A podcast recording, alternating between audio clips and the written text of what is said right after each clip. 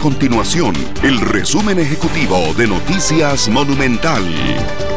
Hola, mi nombre es Fernando Muñoz y estas son las informaciones más importantes del día en Noticias Monumental. Los diputados de oposición le advierten al gobierno que no aprobarán el préstamo con el Fondo Monetario Internacional de manera automática y que se tomarán el tiempo de analizarlo en comisión legislativa. El gobierno envió una carta a la Asamblea Legislativa en la que solicita a los diputados que aceleren el aval del préstamo de 508 millones de dólares. Además, el ministro de Hacienda, Elian Villegas, defendió que tengan que realizar un recorte de más de 220 mil millones de colones al presupuesto del Ministerio de Educación Pública. En un oficio remitido al MEP, Hacienda pidió eliminar el 100% de recursos destinados a viajes al exterior, actividades de capacitación, publicidad, recepciones y protocolo.